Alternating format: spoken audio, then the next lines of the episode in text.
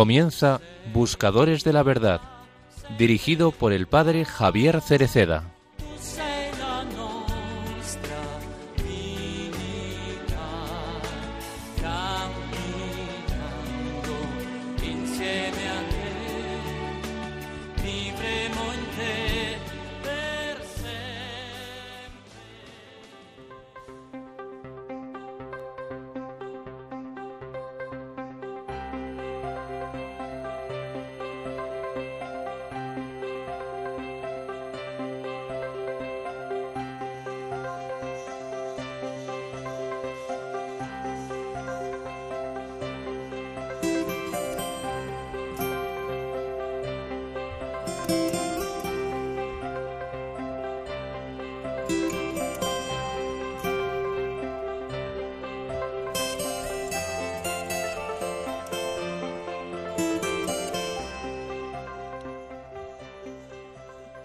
No pensemos solo en los ya beatificados o canonizados.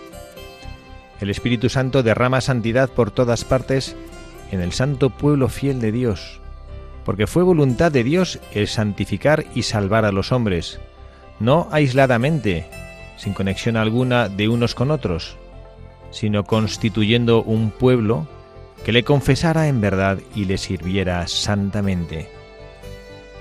El Señor en la historia de la salvación, ha salvado a un pueblo. No existe identidad plena sin pertenencia a un pueblo.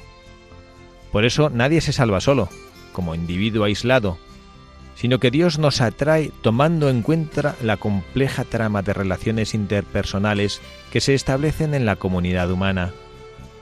Dios quiso entrar en una dinámica popular, en la dinámica de un pueblo.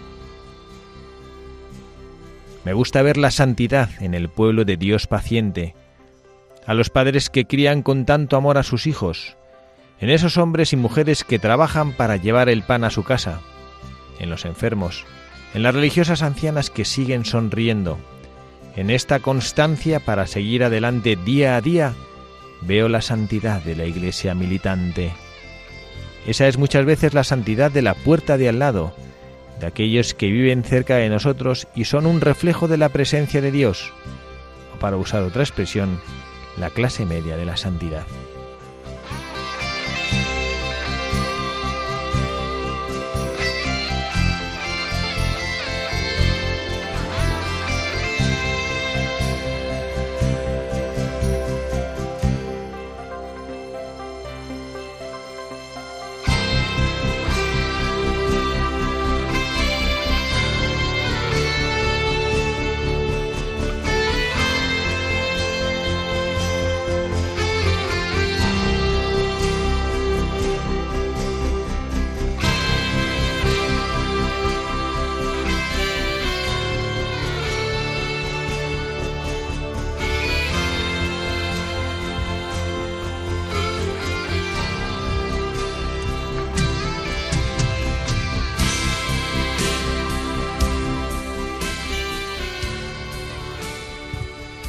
Buenas tardes, queridos amigos, buscadores de la verdad. Bienvenidos a este nuevo espacio. Estamos aquí en Radio María, Buscadores de la Verdad, quien les habla el padre Javier Cereceda, sábado 4 de junio, víspera de Pentecostés. Estamos nosotros con, con toda nuestra ilusión, el equipo de Buscadores de la Verdad, pidiéndole al Señor que nos, que nos ayude a que en este ratito que estamos juntos podamos compartir, podamos transmitir lo que Él quiera decir a través nuestro. Lo hacemos en esta víspera del el domingo de Pentecostés. Está con nosotros Carla Guzmán, como siempre. Carla, buenas tardes, bienvenida. Muy buenas tardes, padre. Y está también con nosotros Pablo Delgado, que por fin le hemos repescado aquí en el estudio. Pablo, muy buenas tardes. Muy buenas tardes a todos. Muchísimas gracias por estar aquí entre nosotros. Encantado. Es un fichaje, ¿eh? Pues mm, sin más, Carla, te pedimos que nos recuerdes a, todos nuestros oyentes cómo pueden ponerse en contacto con nosotros. Nos podéis escribir por correo electrónico buscadores de la verdad arroba, y si prefieren mandarnos una tarjeta postal o una cartita a Paseo de Lanceros número 2 28024 Madrid. Muy bien, y bueno, a pesar de que nosotros estamos ahora en, la, en vísperas de Pentecostés, hemos querido hacer un programa que Carla, como buena mujer, nos ha propuesto una buscadora de la verdad que nos ayude a, a, reflexionar en algunos aspectos que consideramos importantes en este mundo en el que seguimos sometidos un poquito a inquietud, a sufrimiento, una guerra que asola nuestro continente europeo dificultades económicas, personas que están pasando crisis y dificultad, parece que el sufrimiento y el dolor, a pesar de que se acerca este periodo precioso de verano, de descanso, donde los niños parece que vuelven a florecer y todos tomamos fuerzas para seguir en nuestra lucha cotidiana, es verdad también que es un periodo en el cual el sufrimiento no desaparece. Y hemos encontrado una buscadora que consideramos que nos puede ayudar a profundizar un poquito en esta realidad de nuestra vida. Y un contertulio que nos va a ayudar muchísimo. No, Pablo, no es, Pablo es miembro de este equipo de buscadores de la verdad, no solo es un contertulio. Un fichaje. Pues vamos a escuchar, que nos va a leer Carla, como siempre, cuál es el, este buscador de la verdad para conocer un poquito más de su vida y, y bueno, descubrir qué es lo que qué es lo que tiene para aportarnos a nosotros.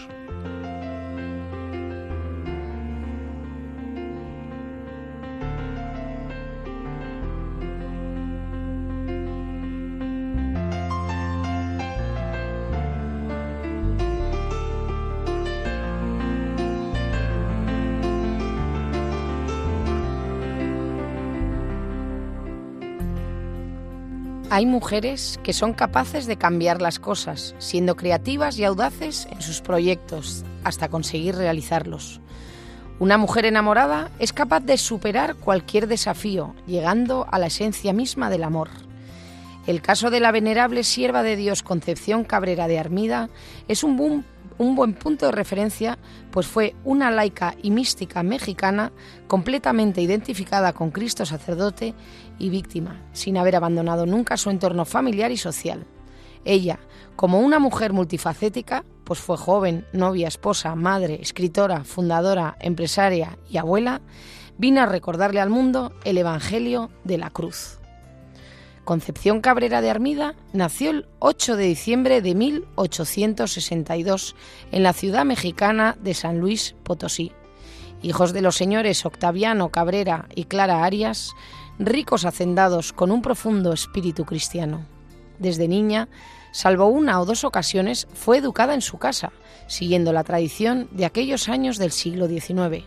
Conchita, como era llamada cariñosamente por sus familiares y amigos, era feliz jugando en las haciendas de sus papás, en medio del campo y de los riachuelos. Le gustaba la música y andar a caballo, siendo una de las pocas que podían montar a los menos domesticados. Creció muy unida a Jesús Eucaristía, con quien sentía una confianza especial. Solía tumbarse en el suelo mientras contemplaba la huella de Dios en el cielo. Acostumbrada a las joyas y a los bailes, sentía que algo le faltaba, no porque lo demás fuera algo malo, sino porque quería dar nuevos pasos en su vida. En una de las fiestas que se organizaban en la lonja, conoció a quien sería el amor de su vida, es decir, a Francisco Armida García, un joven de Monterrey. De los muchos pretendientes que tuvo Conchita, ella se enamoró de Pancho, con quien contrajo matrimonio después de varios años de noviazgo el 8 de noviembre de 1884.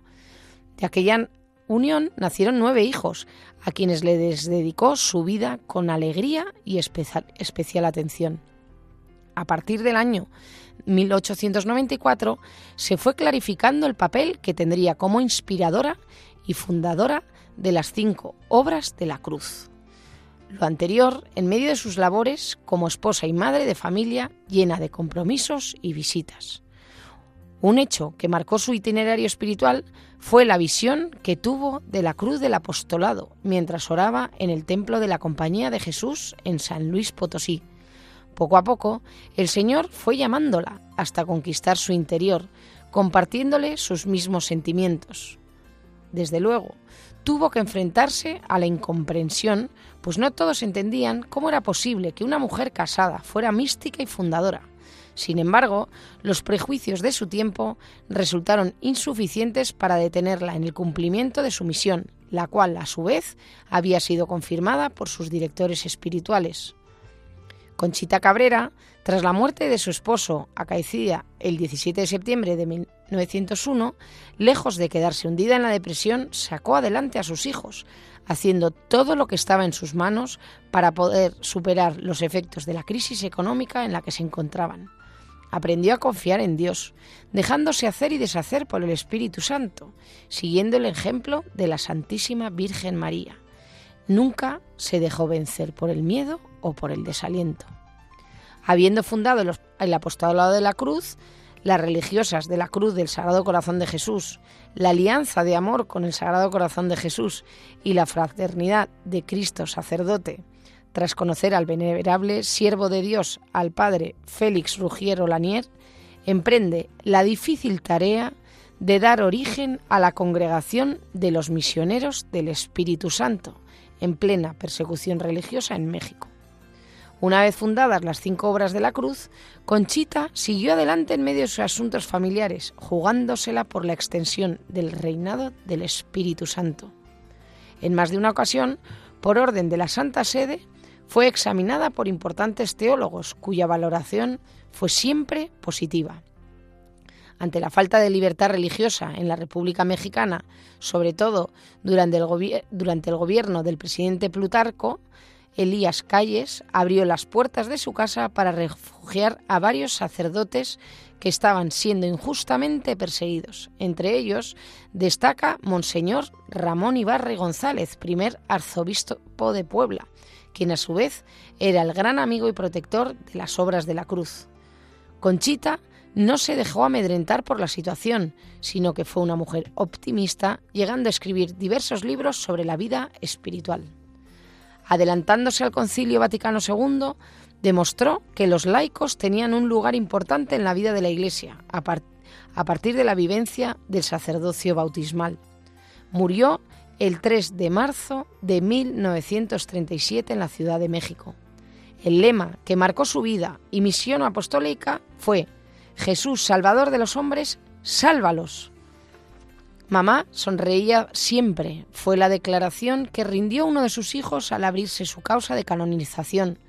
En el año 1999 fue declarada venerable por su santidad Juan Pablo II. Y el 8 de junio de 2018, el Papa Francisco autorizó promulgar el decreto del milagro atribuido a la intercesión de la venerable sierva de Dios María de la Concepción Cabrera de Armida Arias.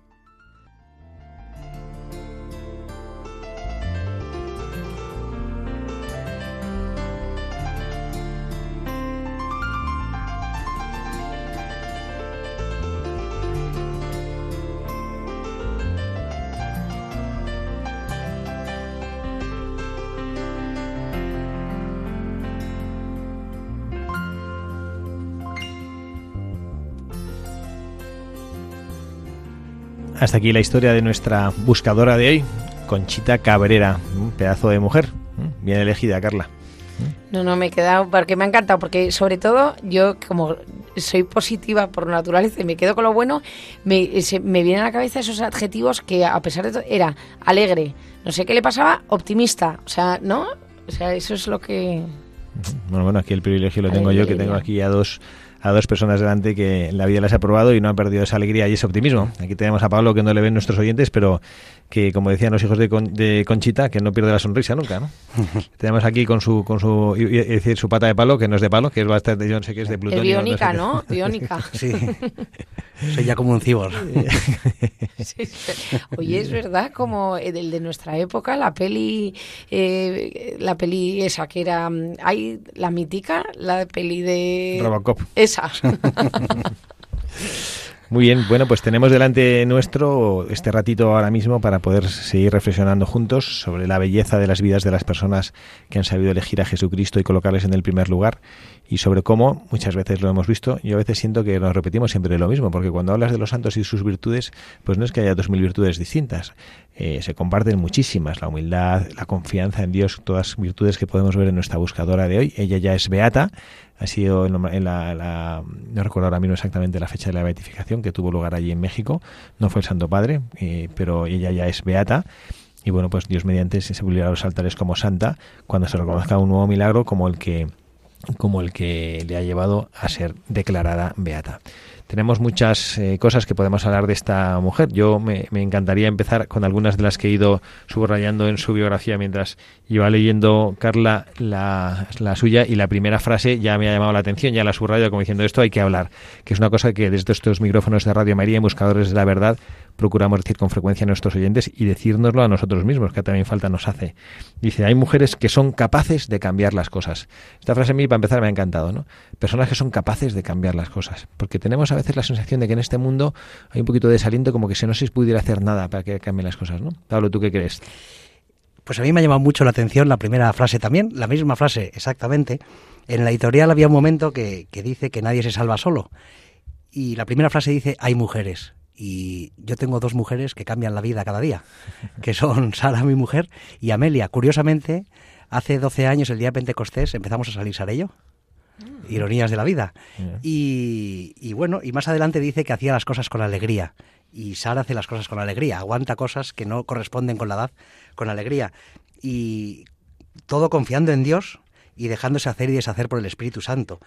Eh, al final, eh, es todo mucho más sencillo de lo que queremos verlo. Y es simplemente, eh, como dice mi querido padrino, Carlos de Ceda, es la fe del carbonero. Es la fe sencilla, la fe sin especulaciones, la fe real, la fe de un niño. yo veo a Amelia con tres años que quiere aprender a hacer diálisis para curar a su papá, que quiere, que sabe quitarme la pierna, que sabe hacer un montón de cosas que dices, si es que tenemos que ser como niños, si es que el mundo se puede cambiar simplemente con cosas sencillas, pero todos queremos ser premio Nobel o, cosas muy grandes, y hay que ser cosas muy pequeñas para, para cambiar el mundo. Sí, ahora estaba pensando en esto que dices de, ser sencillos en, la, en la Legión de Cristo, que es la familia religiosa a la que yo pertenezco, en una ocasión hablando con un sacerdote mayor de los nuestros, que estaban hablando mm, de, pues de los, los religiosos que decían los religiosos estrella, ¿no? Pues estos que yo nunca he sido de esa categoría, de los que saben hacer de todo, hablan idiomas, son súper deportistas, grandes oradores, todas las virtudes del mundo. Y, eh, y este sacerdote mayor decía, yo, yo lo que me agrada no, no, es tener una estrella al lado, ¿no? sino una persona que sepa trabajar y desde su sencillez en el día a día y, y aspirar a que con su vida vaya cambiando poco a poco los corazones. ¿no? Y creo que, bueno, esta es una cosa a la que tenemos que aspirar. Vosotros que sois padres los dos, es algo que como padres entiendo que deseáis, que la vida de vuestros hijos, vosotros con vuestra voz les vayáis cambiando y les vais, mm, no tanto cambiando, que los niños pequeños no tienen, gracias a Dios, muchas cosas que cambiar, sino desarrollar y fortalecer esas virtudes propias de ese corazón de niño, como tú hablas de tu hija Amelia, que son las que edifican el mundo. A mí me gusta también en esto que nos leía Carla, que a veces nosotros encontramos eh, encontrar el verdadero equilibrio de lo que nosotros deberíamos hacer para cambiar las cosas. Eh, decía, dice dos, dos características, ¿no? siendo creativos y audaces en nuestros proyectos. Y bueno, yo creo que esto, aunque no lo ha dicho explícitamente la biografía, no lo hemos leído en el texto, pero también es la confianza en el Señor. Esto lo dice un poquito más adelante, yo lo he, lo he subrayado y también lo volveremos a hablar. Pero a mí, bueno, en esta primera, en este primer mensaje que nosotros eh, creo que como buscadores de la verdad podemos compartir con todos nuestros oyentes y, y anotárnoslos en nuestro corazón, es que de verdad es posible a veces cambiar las cosas, aunque sea muy difícil. Hay veces que hay circunstancias externas que nos, que nos agobian y que nos aplastan, pero bueno, sí se pueden. Muy bien, pues vamos a ver, tenemos una segunda, vamos a seguir hablando de, de la, los mensajes y las enseñanzas que nos deja nuestra buscadora de hoy. Y, yo he notado una cosa, que ahora os cuento por qué, que dice, y cual ella estaba acostumbrada, dice que era de buena familia, de sus padres eran ricos y que tenía, bueno, pues tuvo muchas, muchas posibilidades y vivió muy bien, y decía que a pesar de las joyas y de los bailes, ella sentía que algo le faltaba. A mí me el otro día estuve en la tuve el privilegio de asistir a la ordenación sacerdotal de un de un legionario de Cristo, un hermano de mi comunidad, y después de la ordenación a su primera misa y a su primera homilía. Y dijo una cosa que a mí me encantó. Y él contaba que cuando era niño, porque este fue seminarista menor, y cuando era seminarista menor leyó la vida de Santo Tomás de Aquino, que lo conocéis todos, este dominico, que ha sido uno de los grandes cerebros en la historia de la Iglesia, el pensamiento tomista eh, tiene heredado eh, el nombre de él, y decía que mm, cuando se le apareció el Señor en una ocasión le dice, pídame lo que quieras, y que Santo Tomás le dijo, yo te quiero a ti. Y entonces este, como, como niño, decía, pues este santo no era tan listo, porque si Jesucristo se le aparece y le ofrece todo lo que quiera, pues que le hubiera pedido otra cosa que a él, ¿no? Y entonces dice que él, pues, según fue avanzando en su vocación, que en algún momento él sintió como que Dios le pedía que, pues que, que, le, que le pidiera algo, ¿no? ¿Qué quieres tú que te dé, no? Y entonces él dice que, que le pidió todo. Dice, yo te lo pido todo.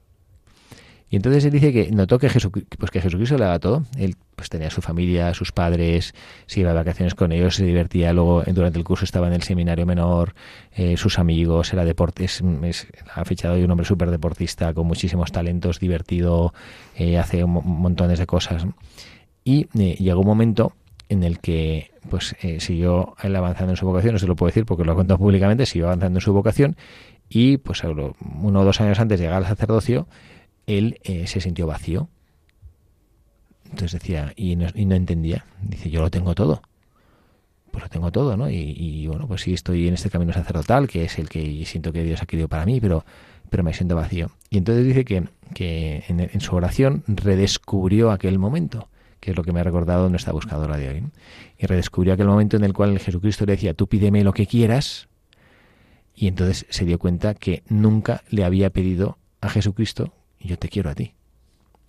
Y entonces que espiritualmente pues tomó esa decisión, ¿no? Y que ahí él, que fue como el empujón final en su, ante su ordenación, ¿no? Yo te quiero a ti, porque lo puedo tener todo, y, y, está fenomenal, si lo tenemos todo, pero es que lo que yo quiero y lo que a mí me llena eres tú. Entonces, bueno, pues me, me, me llama la atención esto, que es lo que la misma la misma idea de, de Conchita Cabrera, ¿no? que ya lo tenía todo, joyas, bailes, diversiones, caballos, campo y amigos, pero algo le faltaba. ¿no? sé si vosotros tenéis esta, esta sensación o descubrís que, bueno, que a veces en el mundo, que, bueno, pues como que mmm, la gente está un poquito anestesiada y, y, no siente que le falta a Dios. Yo creo que tenemos una sociedad privilegiada en la que tenemos todo, tenemos al alcance un montón de cosas que nunca han sido eh, posibles tener y el problema es que no lo valoramos en su cierta medida y a veces es necesario perder todo eh, para cuando estamos en la nada darnos cuenta de que realmente eh, somos privilegiados. ¿no? Carla lo ha vivido con Pedrito, yo lo vivo en mis propias carnes. La enfermedad en ese sentido te hace tomar una perspectiva maravillosa. Dentro del sufrimiento y dentro de lo duro que es eh, la enfermedad, el ser consciente de lo poco que necesitas para tenerlo todo. Como decía Benedicto XVI, la locura de la cruz es hacer del sufrimiento un grito de amor a Dios. Y el día que se consigue eso, la cruz no deja de pesar, el dolor no, no cesa, pero desaparece la desesperación, desaparece la, la amargura y, y, es más fácil de llevar ese camino. ¿no? Y, y, es esa falta de confianza muchas veces lo que nos pesa y lo que nos hace difícil el seguir en el camino. Y luego una vez que lo conseguimos, es todo mucho más sencillo, con la dureza física de lo humano, pero con el empujón de lo divino. Entonces me parece que es un camino muy facilitado. No, es que de, vivimos desgraciadamente en una sociedad que es tan no materialista, que hay que tener más, que y al final que son cosas materiales, que no, no cuidan nuestra, nuestra alma. Y es verdad, y, y, y, y, luego tampoco sin grandes lujos, porque cuando decías lo de lo de Pedrito, yo me acuerdo que, o sea, eh, el regalazo para él fue poder volver al colegio, que dices, joder, eso lo hace cualquier niño desde que tiene, vamos, que le metes en la guardería. Pero el poder ir al colegio como un niño normal, dices, joder, ¿sabes? En la vida ordinaria. Muchas veces no somos conscientes, nos llenamos de, de, de, de, y luego encima estamos en esta sociedad de todo imágenes, que el TikTok, el Instagram, el tal, no sé cuánto, o sea, comprar por comprar, porque es verdad, yo lo veo en mi en, la, en, mi otra hija, en Catalina, que, o sea, es todo el rato que les van llegando mensajes de compra, compra, compra. mamá, pero si es tirado, si es que mira, me cuesta unos pendientes 1,50. Le digo, pero si no es el hecho del precio, sino es el estar todo el día consumiendo. ¿No? Que al final yo creo que eso te eh, acabas cortocircuitando. Sí. Eh, muchas veces que la rutina convertida en rito es una maravilla. El, el, el valorar yo tuve la suerte de estar el primer día que Pedrito iba al cole, sí. justo estábamos nosotros y le vimos. Y, y, a mí me ha pasado eso cuando, cuando he estado de baja por una operación y luego he vuelto. Qué satisfacción de volver a trabajar, de volver oh. al colegio, a tu trabajo, lo que sea, de, de, las gracias que das a Dios de poder hacer la vida normal. Sí. Y, y, y, cuánta gente está harta de la vida normal, ¿no? Porque no somos conscientes de la suerte que es, del privilegio que es el tener un trabajo, una casa, un... y al final vivimos pues soñando unas cosas materiales que luego encima cuando miramos por el espejo retrovisor de la vida no están. Lo que queda son personas y gestos y cosas. Y entonces malgastamos nuestras fuerzas en cosas que no llenan. Y eso es una pena. ¿No? Y sobre todo yo he, tenido casos de conocidos alrededor que, te comentan, ¿no? Que además ellos se proyectan de tal manera o, se hacen una idea de lo que quieren y siempre quieren el de al lado, que al final uno no es verdaderamente feliz hasta que se para y decir, pero a ver, ¿a dónde estoy llegando? Sí. Yo una, dos semanas después de que, de que me cortaban la pierna, me llamó un amigo para contarme todos sus problemas. Y entonces me dice, bueno, ¿y tú qué tal estás? Y digo, pues estaba igual que tú hasta hace dos semanas que me ha cortado una pierna y me han desaparecido los problemas. Y al final es todo perspectiva y es que realmente hacemos un mundo de cosas pequeñas a veces que no es más que falta de confianza. Eh, muchas veces en Dios y en... y, yo en mi boda pusimos el evangelio de, de, cada día tiene su afán, ¿no? Y al final los pajarillos comen todos los días y, las flores tienen colores bonitos, aunque no hagan nada, ¿no? Y nos falta esa confianza, nos falta ese, ese dejarnos hacer del Espíritu Santo, ¿no? Que decía en, la vida de, Conchita, y, y, es una pena. Porque cuando tú te casaste con Sara ya sabías o sea, cómo iba a evolucionar la enfermedad. No contaba con que me cortaran piernas, ah. pero sí sabía que iba a perder el trasplante y que antes o después volvería a diálisis. Sí. De hecho, antes de ser novios ya se lo dije, le dije, oye, mi vida eh, es esto. Tú sabrás si sigues corriendo, si, o sea, si sigues corriendo o, si, sigues aquí, ¿no? Y ahí sigue con alegría, con, con, con amor y con... Con sonrisa. Con sonrisa. Sí, sí, Eso me encanta, ¿no? Viendo, por ejemplo, el ejemplo de Sara, la mujer de Pablo, viendo a esta beata que al final eh, el ejemplo que, nos dan, ¿no? De, dentro de su vida cotidiana, de su vida normal, o sea, el ejemplazo de, de, tu mujer y tuyo, eh, porque vamos, que yo no te puedo hacer aquí santo, pero que es verdad que muchas veces nos imaginamos al santo, pues ya con su aureola y con, no sé, y, pues como Juana de Arco, y luego es gente sencilla que va repartiendo el amor de Cristo y nos va dando ejemplos de lo que es pues ser un buen cristiano. Sí, es la santidad de la clase media de la puerta al lado, ¿no? Que decían, que a mí me encanta eso, ¿no? Muchas veces pues esperamos, eh, es un poco la sociedad que tenemos, grandes cosas eh, muy grandes, con fuegos artificiales, con mucho ruido, con mucho, y al final son cosas pequeñitas lo que llenan, si, si es que es... Eh, el otro día Amelia se enfadó cuando empezamos la, la diálisis en casa porque no la dejábamos ayudar y ahora está todos los días sentadita al lado de la máquina para aprender y va preguntando por qué pasa la sangre por aquí, cómo se limpia, cómo... Y dices, esto es, esto es la vida, estas cositas pequeñas, ¿no? Y, más pequeña que de tres años no puede ser. vamos, ya verás, va a acabar siendo premio Nobel. Sí. a mí me encanta una frase, ¿no? Más vale iluminar que brillar, ¿no? Qué bueno. Eso es verdad. Sí, porque en estas cosas que decís vosotros de de la actitud que son los conferencistas que dan charlas en TEDx o en como de motivación y demás, al final hacen alusión a verdades profundas que tocan el corazón del hombre y a la relación personal del hombre con Dios. Y eso de la actitud es, bueno, es verdad que cambia la, perspectiva de las situaciones. Tú tienes unos problemones y a veces, bueno, hay una oración así, ¿no? Dice, no la recuerdo de memoria, ¿no? Pero es cuando como cuando dice, vine a contarte que me duelen los pies cuando he visto tus pies clavados en la cruz, vine a decirte que de mis manos cuando veo tus manos clavadas. Entonces, al final es un tema de, dimensionamiento. Nosotros tenemos a veces un problema de, pues que es verdad que es nuestro problema y que tiene nuestra verdad y que es parte de nuestro mundo, pero luego lo objetivizas y te das cuenta que no es para tanto. Y creo que también, y es una cosa que, probablemente nuestra buscadora de hoy lo vivió en su vida porque su hijo en su proceso de canonización decía mi madre sonreía siempre.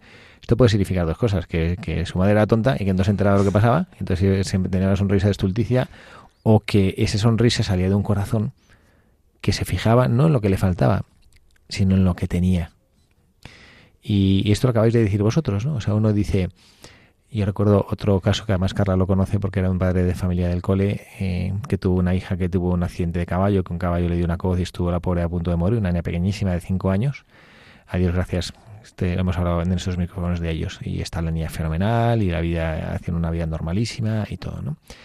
Y, recuerdo el padre me llamó porque porque estaba cerca de ellos, fui a verles al hospital, les estuve acompañando y demás. Y entonces el día que me llamó para decir que su hija volvía al colegio. Entonces él se puso a llorar en la puerta del colegio, en la puerta de casa, perdón, saliendo hacia el colegio, cosas que vosotros hacéis todos los días, él se puso a llorar cuando había recuperado lo que dices una cosa de la normalidad. Entonces, ¿esto qué significa?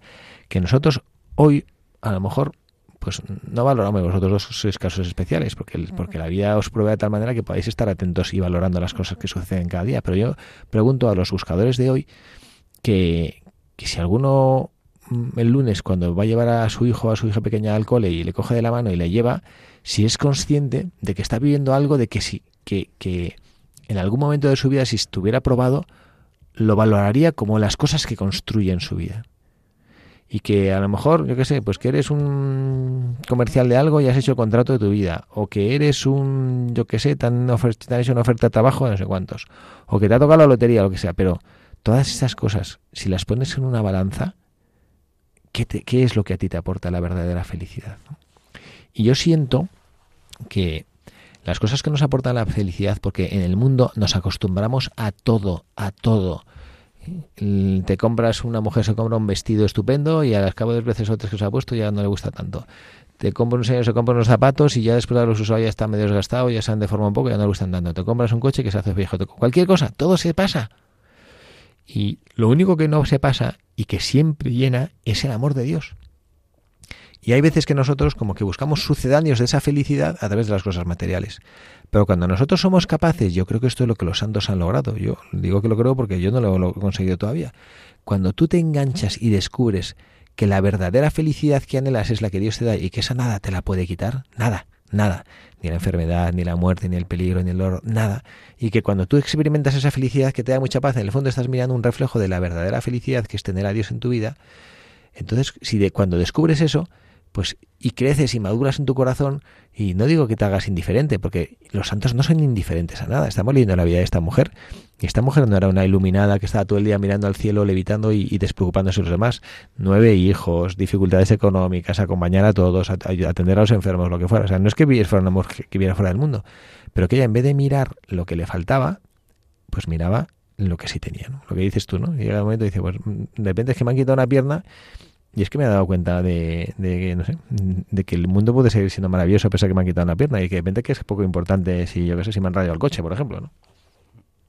Sí, al final en la desgracia, en, el sufrimiento, en, el dolor, eh, Dios nos da la, gracia, Dios nos acompaña, no nos deja solos, es cuando más se deja sentir y al final yo no digo que dé las gracias a Dios por la enfermedad porque me hubiera gustado tener menos, pero que al final te das cuenta de que, de que soy una persona afortunada por lo que he podido vivir, por lo que he podido aprender. El, yo ahora con el blog eh, todos los días recibo mensajes de gente que es una maravilla, ¿no? Decía al principio que a mí me había llamado la atención que nadie se salva solo.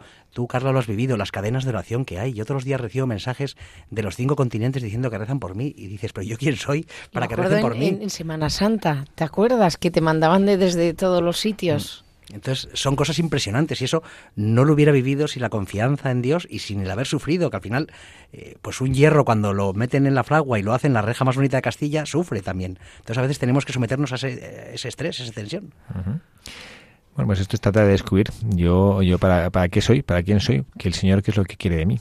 Vamos a tratar de, de rezarlo esto un ratito con una, con una canción que nos ayude y, y enseguida volvemos con, con nuestros oyentes.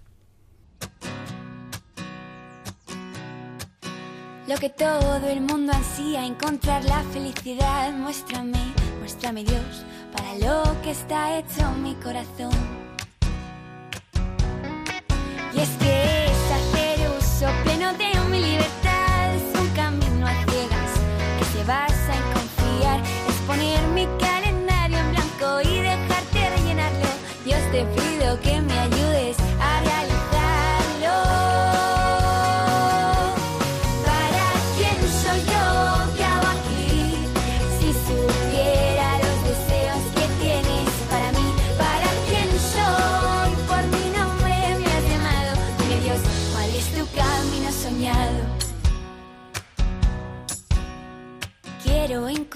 Mi vocación, el molde perfecto de mi corazón, estar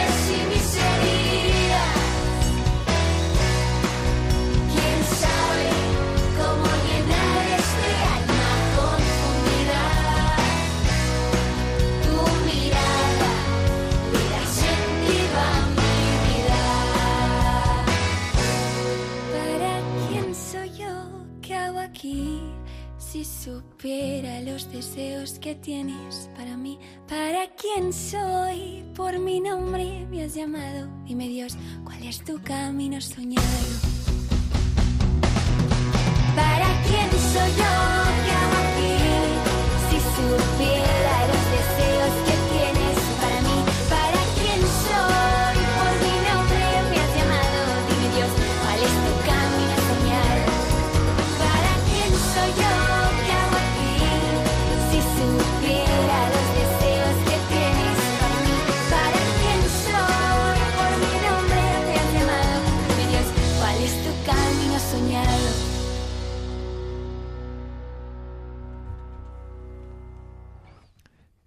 Quién soy yo? Pues esto es lo que nos, nos preguntamos nosotros, buscadores de la verdad, poniéndonos delante de este Jesucristo que nos ama. Aquí está quien les habla, el padre Javier Cereceda, está con nosotros Pablo Delgado y Carla Guzmán. Estamos con buscadores de la verdad y recordando algunas cosas que van a pasar en nuestra radio. Carla, cuéntanos. El sábado El sábado 18 de junio a las 11 tendrá lugar en la Catedral de Sevilla la beatificación de 27 dominicos mártires asesinados por odio a la fe entre el verano del año 1936 y comienzos de 1937. La celebración será presidida por el cardenal Marcelo Semeraro, prefecto de la Congregación para las Causas de los Santos. También concelebrará Monseñor José Ángel Saiz de Meneses, arzobispo de Sevilla, y el Father Gerard Timoner, maestro general de la Orden de los Predicadores.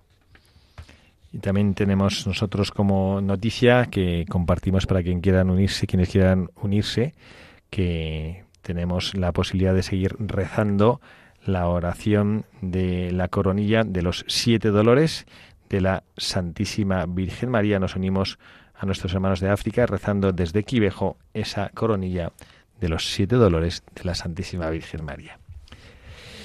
Y bueno, pues seguimos nuestro, con nuestros buscadores de la verdad del día de hoy, seguimos con nuestros mensajes para buscadores. Y yo quería destacar uno que bueno, que este me encanta eh, decirlo a vosotros dos, que además sois como, como los superadores de las, de las dificultades que, que, la vida os presenta. Pablo, pues con su, con su prótesis que ya nadie se entera, hoy ha venido aquí a la emisora con un bastón, pero que dice que lo usa por, porque es presumidillo, que no lo necesita para caminar. Y, y tenemos también a Carla, bueno, pues que ahí con su sonrisa que la lleva a todas partes y ahí a quien le pregunta, ¿tú eres la madre de Pedrito? Pues ahí a sonreír como si fuera el primero que se lo preguntase. Y bueno, pues esas son las dificultades que el mundo nos presenta. Hay una cosa que a mí me ha llamado la atención positivamente y que quería preguntaros a vosotros cómo lo veis o qué os resuena en vuestro corazón cuando leéis esta característica de la vida de nuestra buscadora de la verdad del día de hoy, Conchita Cabrera. Dice, hablando de todas las cosas que hizo, que ella fue fundadora de los que llaman las, las obras de la cruz, y dice que hablando que era una mujer casada, que dudaban algunos que fuera mística y fundadora, y de ella dice su biografía, los prejuicios de su tiempo resultaron insuficientes para detenerla en el cumplimiento de su misión. ¿Qué os parece esto? No está nada mal. ¿Mm? Es que te da rabia, ¿no? Porque a mí me pasó al principio de la enfermedad de Pedrito, eh, que es verdad que como... mm, o sea, que es una burrada que te digan que tu hijo se va a morir, mm, se muere, se muere, o sea, no va a pasar de un mes y encima no podemos hacer absolutamente nada. Eh, pues yo, yo eh, siempre lo cuento, que, que, que entendí que si era la voluntad de Dios, o sea, que no yo creo que cada uno nos morimos en la plenitud de nuestra vida y si Pedrito había venido con una misión para estar aquí con nosotros 11 años, pues mm, una faena para nosotros, pero bendito sea Dios. Y entonces es verdad que había mucha gente que pensaba que estaba loca y que era una friki. Y es verdad, y eso eh, lo han comentado. Y, y amigas mías que se lo preguntaban me decían, pero es que tu amiga se ha chalado, o sea, que o sea, le da igual, o, o no es consciente de la realidad, o tal. Porque es verdad que desgraciadamente eh, nosotros nos tiramos, somos los que nos tiramos piedras sobre nuestro propio, o sea, o sea, los cristianos. O sea, eh, no sé cómo decirte, o sea, eh, eh, por a es que una amiga mía me decía, joder, Carla, es que la gente piensa que estás eh, loca, o sea, o que eres una, eh, que no eres consciente, que, joder, que te vas a pegar un golpetazo, que te vas a romper y te vas a caer, ¿no? Y yo siempre decía, ¿no? Que a mí eh, me ayudó muchísimo en esos momentos una, eh, una numeraria de la obra, eh, eh, Guadalupe Ortiz de Landazuri, que decía, ¿no? Que hay que caminar con los pies en la tierra, pero con la mirada puesta en el cielo. Yo siempre fui consciente de la gravedad de la enfermedad de Pedrito y sabía lo que le podía pasar. Pero yo decía que va a estar en una silla llora, llorando, tirada en el suelo con un pobre niño de 11 años. Pues, pues, ¿no? O sea, y eso cuando dices lo de no eran suficientes para ella, es verdad, muchas veces tenemos que hacer de tripas corazón, saber que te están mirando, te están examinando, te están mm, juzgando. Pero bueno, yo siempre digo, con que a una persona le haya ayudado eh, para acercarse a Cristo, pues bendito sea Dios. No, él, él, él mismo lo lapidaron, lo crucificaron. Pero no, eh, Pablo, yo yo te veo a ti también y seguro que digo, es que seremos los, por ejemplo, el que va a la charla, de repente habrá uno que saldrá y dirá, ay, mira este, qué tal, ¿sabes? Y dices, joder. Pero bueno, esas son cosas del demonio que siempre pasará. A mí me pasa con los alumnos en la universidad, es un ejemplo muy gráfico. Yo les di clase en primero y en cuarto. En primero, en mitad, entre biomecánica, que es una asignatura que no es fácil, les empiezo a hablar de mis cosas de vida. También estos años, claro, han vivido en directo la pérdida de un riñón, la pérdida del- de la pierna, luego el tumor. Entonces eso abre mucho el corazón para, para que te escuchen, ¿no? Pero te das cuenta que al principio, el primer día que les hablo de Dios, en- entre, entre por cuántos grados de movimiento tiene una articulación u otra, eh, te miran todos con cara rara y al final acaban entrando, ¿no? El, problema es que, que- que hay prejuicios de la, de la sociedad, pero nos dejamos pisar por ellos. Yo me acuerdo en Instagram, en mi página al principio, hablaba eh, de perfil y decía, tengo que tener cuidado porque va a haber gente que le moleste. Y al final dije, no, hombre, no, esto es mi, esto es mi función de apostolado, es mi misión. Tengo que aprovechar mi, mi- enfermedad para, para hablar de la, de la gloria de Dios, ¿no? Y bueno, pues mm, en números estadísticos fue un salto brutal, porque fue hablar de Dios claramente y multiplicarse, pero luego es que en, en- en- en recepción de comentarios de la gente ha sido mucho más brutal todavía, ha sido una maravilla. Y aparte yo me siento mucho mejor, ¿no? Y los prejuicios están por lo que decías tú. A mí me han llegado a decir que, por favor, eh, ¿por qué no me pongo un pantalón largo para tapar la prótesis? Eh, eso es complicado. eh. pero bueno, al final mm, tienes que hacer de tripas corazón. Anda que no debió escuchar cosas Jesús en su día y, tienes que mirar para adelante. Y al final decía el padre Guardini que tenemos que descubrir nuestro yo y desde nuestro yo ir a por nuestra misión. Y es la única forma de ser felices de verdad y de, y de completarnos como personas y como hijos de Dios. Sí. Va en la naturaleza del ser humano, ¿no? Siempre como el, el- no sé, el atacar, el meterse, tal. Dices, jo. Mm, Que me, me ha me ha dejado un poco descolocado que te haya dicho alguien tápate la cara que no se te vea la prótesis, ¿no? Bueno, yo reaccioné pensando, al principio me dieron ganas de darle con el bastón y luego pensé que, que tenía un problema bastante peor esa persona porque yo, mi prótesis ya o sea, es- no es un problema con- y, y esa persona tiene un problema grande, ¿no? Yo creo que muchas veces también es el miedo a verse en esa situación. Y yo, es como un perro, un perro miedica, ¿no? Que si te acercas a él te muerde eh, como, como, de- como defensa, ¿no? Yo creo que hay gente que, que le cuesta ver... eh, Yo cuando empecé con toda la enfermedad, este, este ciclo último, hubo un momento que le dije a Sara, va a haber gente que no nos entienda el que estemos tan mal y tan felices. Y efectivamente ha habido gente que nos ha entendido. Pues es, es muy rompedor en la sociedad de hoy el, el estar muy enfermo y ser feliz. Pero es muy posible. Y de hecho yo creo que pocas veces he sido tan feliz como ahora. Y nunca he estado peor físicamente que ahora. Entonces eh, es muy complejo explicárselo a la gente y que la gente lo entienda desde fuera. Sí, esa retribución que te provoca en tu propia vida la presencia de Jesucristo es lo que dices. Yo no es que no me cambiaría. Hay personas, bueno, tú, Carla, también lo has contado tú en alguna ocasión, ¿no? incluso en momentos así de, de grises, y decir, pues yo, yo es que no me cambiaría, ¿no? porque al final, ¿qué es lo que hace, qué, qué es la vida? ¿no? O sea, tú imagínate una persona que pasa por la existencia sin haber sufrido, sin haber padecido. ¿Esa es la grandeza de la vida? La grandeza de la vida es experimentar el amor. Para eso es, ¿no? Porque para eso venimos al mundo, ¿no? Para amar y ser amados. Y entonces, hombre, no digo que sea un plato de gusto sufrir o tener una enfermedad o tener un hijo enfermo, ¿no? Pero si tú te das cuenta que a través de eso has descubierto ese amor, no que ha aparecido de pronto en tu vida, que esto es una cosa bellísima del paso de Dios, porque tú de repente descubres cuando pasa algo, bueno, no sé si es vuestra experiencia, si no lo me contradecís, cuando te pasa algo no es que depende decir que es que como que depende Dios en este minuto se ha subido al coche de mi vida, sino que te pasa algo y, reinterpretas tu vida a la luz o con la profundidad que te da lo que estás pasando y descubres no que Dios acaba de llegar, sino que Dios lleva contigo toda tu vida. Y a mí eso me parece que es no un subidón, ¿no? No, a mí hay dos cosas, que hablando de Dios en tu vida. Cuando ha entrado Pablo en el programa, eh, le he dicho, pero tú eres hijo único. Y me dice, no, cinco. Y le digo, ¿alguno ha heredado tu enfermedad? Y me dice, no, pero Dios lo hizo muy bien porque yo era como el más fuerte. pero eso es verdad. O sea, yo, por ejemplo, cuando eh, desgraciadamente lo de Pedrito, Pedrito tiene dos hermanos, Catalina y Jaime. Y al final, pues viendo cómo es cada uno, dices, Dios, eh, cómo hace las cosas que no, no, no, no da puntada sin hilo, ¿no? Porque que siempre ha estado. Y luego otra de las cosas que decía es, eh, te quería decir, es que cada uno tiene su cruz. Es verdad que hay algunos que tienen unas cruces eh, mucho más visibles, eh, puede ser Pablo, y mucho más duras, pero es verdad que cada uno tiene su cruz. Eh, y no porque yo tenga un hijo que haya tenido cáncer o mi cruz es más grande que, o sea, cada uno siente su cruz y lo que hay que aprender es como decía ¿no? el, padre Pío de Pretelchina, no a que me quiten la cruz, sino apréndeme a abrazar esa cruz. Entonces yo creo que cuando tú aprendes, igual que no hay resurrección sin cruz, no hay vida sin cruz. Es que y si no no no no sabríamos lo que es la eh, plena no sé, o sea, si si, si todo va bien, al final estás anestesiado también, ¿no? todo es como yo lo veo como un electrocardiograma, pasas épocas mejores, épocas peores, pero lo importante es saber abrazar cada uno esa cruz. Yo es que creo que, descubrimos a Dios en la adversidad. Igual que aprendemos en la adversidad, cuando todo va bien pensamos que es por nosotros. Y, nos pasamos revista como un emperador que ha conquistado una nueva eh, un territorio y va en un elefante por, por, mitad de Roma. Y cuando las cosas van mal es cuando de repente decimos qué ha pasado, qué hay. Y entonces cuando decimos, anda, si está aquí a mi lado Dios, que no lo había visto nunca, que estaba en mitad de la procesión del, del elefante, pero no lo veíamos, ¿no? ¿Qué haces aquí? Tú dices, ¿qué haces aquí? Claro. Sí, perdón que te vídeo, sí, sí. No, y, entonces creo que es eso, que muchas veces cuando llevamos vidas fáciles, vidas lineales, que, yo también he tenido épocas mejores, ¿no? Cuando estás trasplantado, pues pues parece que te acostumbras a que esté Dios y, no le das el valor y cuando en cambio estás en, la miseria pura física, eh, pues, pues es cuando descubres más allá de lo que de lo que descubres en el día a día.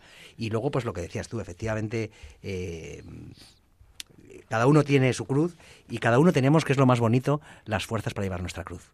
Y no hay cruz pequeña ni cruz grande. Está la cruz de Pablo, de Carla, de Javier, de María y de José. Y cada uno tiene su... Yo se lo digo mucho en las conferencias cuando me dicen, claro, es que... ¿Qué te voy a contar a ti con lo que tienes? Y digo, no, no, cuéntamelo, porque aunque sea un dolor de meñique, es tu dolor de meñique y es horrible para ti. Entonces, cada uno tiene su cruz y las fuerzas para su cruz.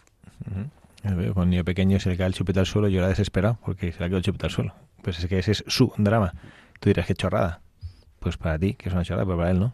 La niña de 13, que me pasara con mi hija, que le gusta uno y él no es correspondido, pues para ella es un dramón. Digo, no, ya tendrás tiempo de ligar. No, no, es que no me mira. Pues para ella es un drama. sí, eso, se lo pierde. Bueno, pues yo para ir concluyendo, que ya se nos va acabando el tiempo de este programa, pero no quería concluir sin decir una de las cosas que, que de la biografía que nos ha leído Carla de Conchita, a mí me admira y es algo que me encantaría tener en mi vida. Nunca se dejó vencer por el miedo o por el desaliento. Esto me encanta, porque eh, no, fue fácil esta mujer. Está enviudó a los 17 años de estar casada, con nueve hijos, a inicios del siglo XX, una mujer en México, y que luego en medio de una crisis económica. Y su biografía no dice que es que ya no experimentara el miedo, que el desaliento no llamara a la puerta de su corazón. Lo que dice es que nunca se dejó vencer por eso. Que a veces pensamos, pues como os vemos, eh, ahora a ti, Carla, a Pablo, os vemos y pensamos, joder, claro, es que esta gente es que son una, ¿no? Como si no, como si no llamara a vuestra, la puerta de vuestra vida el miedo o el desaliento, ¿no? Yo, mm, claro, o sea, yo os he visto, a Pablo te he visto a los dos, o sea, yo a los dos os he visto pasarlo mal, que cada uno aquí ahora escucha, ¿no? A veces somos un poco triunfalistas, nos encantan las historias para publicar en las redes sociales, como, como muy feliz y poner musiquita de fondo, pero pero estas historias, como decía Carla, esa imagen me encanta, el electrocardiograma no sube, baja, sube, baja, ¿no? Porque cuando está todo plano, que es un electrocardiograma plano, es que está muerto, ¿no? Entonces, ¿la vida qué significa? Pues vas para arriba, vas para abajo, vas para arriba, ¿no? Afortunadamente, pues tenemos momentos para arriba que para abajo, ¿no? Pero, bueno, pues esta es, nuestra, nuestra realidad. Entonces, a mí sí me, a mí sí me ilumina y creo que puede servir para quienes nos escuchan tener en cuenta esto, escuchar esto, que la realidad de nuestra vida es que el miedo y el desaliento y el sufrimiento y la duda ya van a nuestra puerta, ¿verdad? Entonces lo que hay que hacer, lo que hay, ¿qué es lo que hay que pedir a Dios? ¿Que nos lo quite? Pues no sé yo. Lo que creo que hay que pedir a Dios es que esté contigo. Yo es lo que le pido al Señor, ¿no? Que era lo que decía antes, de mencionaba de este padre, de este hermano mío, sacerdote. No, ¿Tú qué es lo que quieres? Yo te quiero a ti. Yo pedía esa, Hombre, si, si te puedo tener a ti y no tener muchos marrones, pues mejor todavía, ¿no? O sea, si, si, no, si puedo evitar que me corte una pierna o si puedo evitar pasar el trance de estar dos años con el corazón en un puño hasta que ella me dice que mi hijo se ha curado, pues hombre, si no puedo, se puede dar, me lo evito, ¿no? Pero si tú estás conmigo, Señor, échame lo que sea, ¿no? Échame el toro, ¿no? Que aquí estamos, ¿no? Muy bien, pues nada, queridos Carla y Pablo, vamos a, vamos a ir concluyendo ya nuestro programa. Muchísimas gracias. Pablo, ahora que ya eh, esperemos que ya eres mm, dominador de tu prótesis y ya no necesitas nada, que ya vuelvas otra vez al estudio, que aquí te necesitamos, que es una gozada tenerte aquí. Nada, encantado. Hoy he venido hasta conduciendo, o sea que... y Carla, lo mismo te digo. Nada, muchas gracias, pero hay que seguir pidiendo oraciones por Pablo, para que siga así de bien y que no se le complique la otra pierna. Sí, sí, que Pablo reza de todo el mundo, bueno, pero, también por vosotros, que me contaste que te llegó una vez, te llegó una imagen de Japón, de la Virgen o algo así, ¿no? De Japón, de Japón, una, una Virgen de un convento de carmelitas, que además me chocó mogollón porque, claro, eh, la Virgen iba vestida con kimono y el niño Jesús con los rasgos chinitos, y dije, claro. Así es. Pues nada, muchas gracias a todos ustedes, gracias Carlos, Carla, gracias Pablo, quien les habla para Javier Cerceda también les da gracias a todos ustedes por estar ahí, por acompañarnos desde su casa, por sostener y elegir Radio María para que la Santísima Virgen María les pueda hablar a sus corazones, que el Espíritu Santo que mañana en la fiesta de Pentecostés recordaremos que se ha hecho presente. Esta es otra cosa, no es que el Espíritu Santo estaba paseándose por el universo y de repente un día vino al mundo, no, sino que se hizo particularmente presente y nos hizo notar su presencia y abrió nuestro entendimiento para descubrir que Él está ahí, que se vuelve a hacer presente con fuerza, ese viento del Espíritu que toca los corazones de todos los cristianos, que nos haga poder vivir con alegría, con valor, dando la cara por Jesucristo, disfrutando de su presencia entre nosotros, que seamos verdaderos buscadores de la verdad y de la vida, que es nuestro Señor Jesucristo, el amigo de nuestras almas. Que Dios les bendiga a todos.